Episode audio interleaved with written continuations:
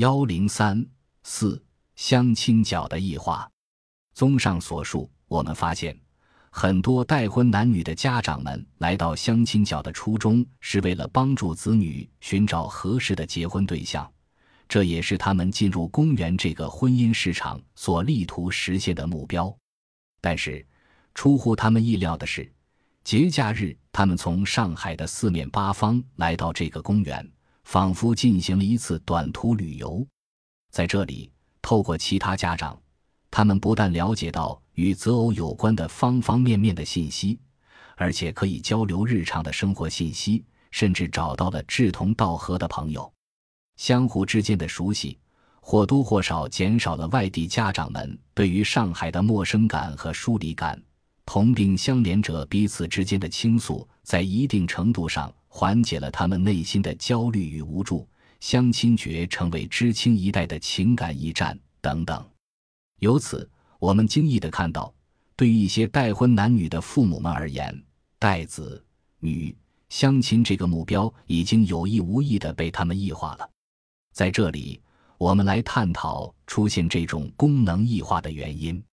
事实上，相亲角的白发相亲背后隐含着子女与父母之间的一种权力关系。首先，在选择结婚对象之一问题上，父母没有最终的决定权，这会促使父母一方不断让步和妥协。其次，多数子女内心反对父母的即时相亲行为，婚姻大事的决定权牢牢地掌握在自己手里。第三，双方在择偶问题上存在沟通障碍。这客观上导致了双方因疲惫而放弃。首先，在子女的婚姻问题上，父母没有最终的决定权。在传统的包办婚姻中，父母之命、媒妁之言的择偶原则体现在具体的过程中，主要是先由媒婆向男女两家传话，最后则由双方父母或家长决定。因此。这里的“父母之命”的含义是指父母对于子女在选择配偶上具有严格的决定权或终审权。一般而言，父母的意志则代表着子女的择偶意志，而子女个人的力量在此不具有重要的意义。但是，对于相亲角的待婚男女，在婚姻候选人的去留问题上，他们掌握了最终的审核权和决定权。因此。当父母们不畏严寒、不怕酷暑、费时费力地帮助子女从一大堆鱼龙混杂的男男女女中找到一个个结婚候选人时，却屡次遭到了子女简单并粗暴的否决，双方甚至为此生气、恼怒。白发相亲的积极性和主动性多多少少会受到影响。显然，这种情形是待婚男女的父母们接受相亲目标异化的幕后推手。实际上，在我们的访谈中，十五位待婚男女被访者中，只有三位支持父母去相亲角帮助自己寻找配偶。二零零六年的一篇被多次转载的网文，毫无保留地向我们展示了反对者的内心独白。我身边已经有很多人在相亲，也有些通过相亲成为朋友，甚至结婚的。我是无法接受这种远古方式的。虽然那是一种男女相识的重要方式之一，但这种建立在毫无浪漫而言的相识基础上，而且既定好了两人的故事情节的开始，已经形成某种契约的前提下的恋情等等，那是爱情吗？哈哈，也许会是吧。总之，起码是无法让我这个双鱼接受的。可这个社会往往存在着那样一群人。极端做媒迫切综合征患者，他们简直是做媒人做上瘾了，不是邻居的特别推荐，就是同事手里的存货，有一种不把你介绍成功誓不罢休的劲头。上天啊，大地呀，饶恕这群患者吧！在发病初期，他们只是因为一些不经意的小关心而可怜的染上病毒的，但事态慢慢的严重了起来。一些家长成群的患病，并且互相传染。最新统计显示，其对家长的感染性不亚于 H5N1 高致病性禽流感病毒。现在全国来看，北京已经成为重灾区，竟然形成了有组织、有预谋的集会场所。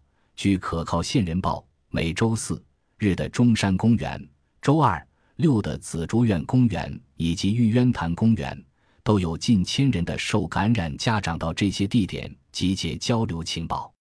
病毒的最致命处在于。它可以驱使家长们出卖自己亲生骨肉的所有资料，在周末数量可能飙升至数千名，公园的票房连创新高。县人环报，他们手里均拿着牌子，上书子女年龄、性别、学历、工作、择偶条件等，有的甚至直接押着子女前往，简直像北京的早市，不谈感情，只谈条件。唯一不同早市的就是这个交易，家长是不收钱的。我曾和几个朋友预谋，改天拉些适龄男女朋友参加此集结，打出牌子，现场自我叫卖，一定能引起不小的轰动。嗯嗯，一定好玩死了。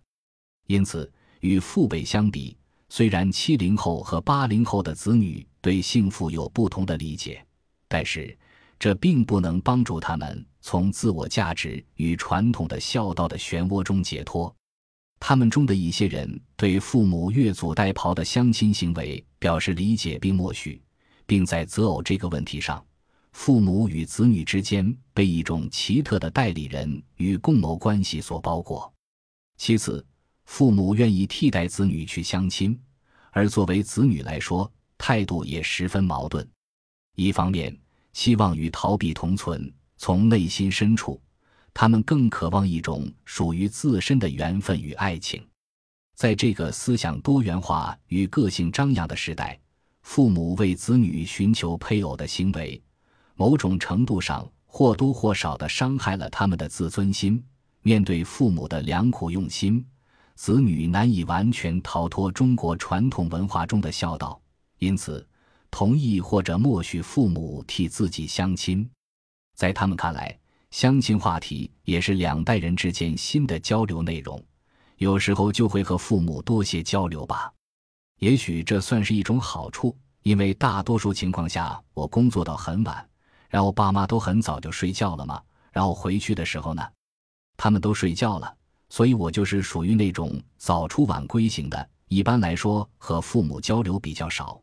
但是呢，如果有了这种想法，他们会时不时的来问我，比如说，哎，现在听说你们这里同事又转进来了个新的男同事，你觉得有什么想法了？他们会这样子问问我吗？有可能就是无形之间增加了我和父母的交流，这算一个好处吧。被访者 Y 十三 GLJ。如果说子女与家长带自己筛选的对象相亲并交往是子女对父母权威的一种仪式性顺从，那么相亲的男女双方最终结婚，或许就成为子女对双方父母尽孝的最高形式。所以，虽不情愿，也得应付这种包办婚姻。说到底，两代人之间在此结成一种亲密的共谋关系，因此。一旦父母一方去公园，不再单纯是为了代替子女相亲，我们可以想见，子女应该是乐于看到这种转变。针对子女的访谈资料也支持了这一观点。相亲角使父辈有了新的寄托，晚辈也从父母那里获得了更大的自由空间。因此，待婚男女更倾向于接受这种相亲目标的异化。此外，他们的这种听之任之的态度。在很大程度上推进了这种异化。最后，父母与子女双方在后者择偶问题上存在沟通障碍。一方面，婚姻候选人的名单由父母提供，因此父母的很多个人偏好就自然而然地决定了哪些人可以人选，而具有哪些特征的人会被坚决剔除。子女能够感受到父母的个人意愿所施加的影响力。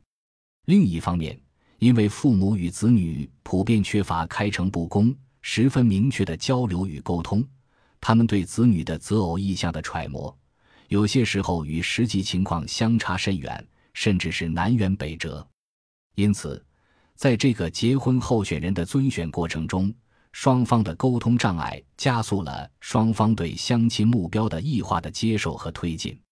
因此，在这里，我们似乎可以得出这样一个简单的结论：相亲角效率低，但是人气旺似乎来源于相关行动者心照不宣的对目标异化的接受和推进。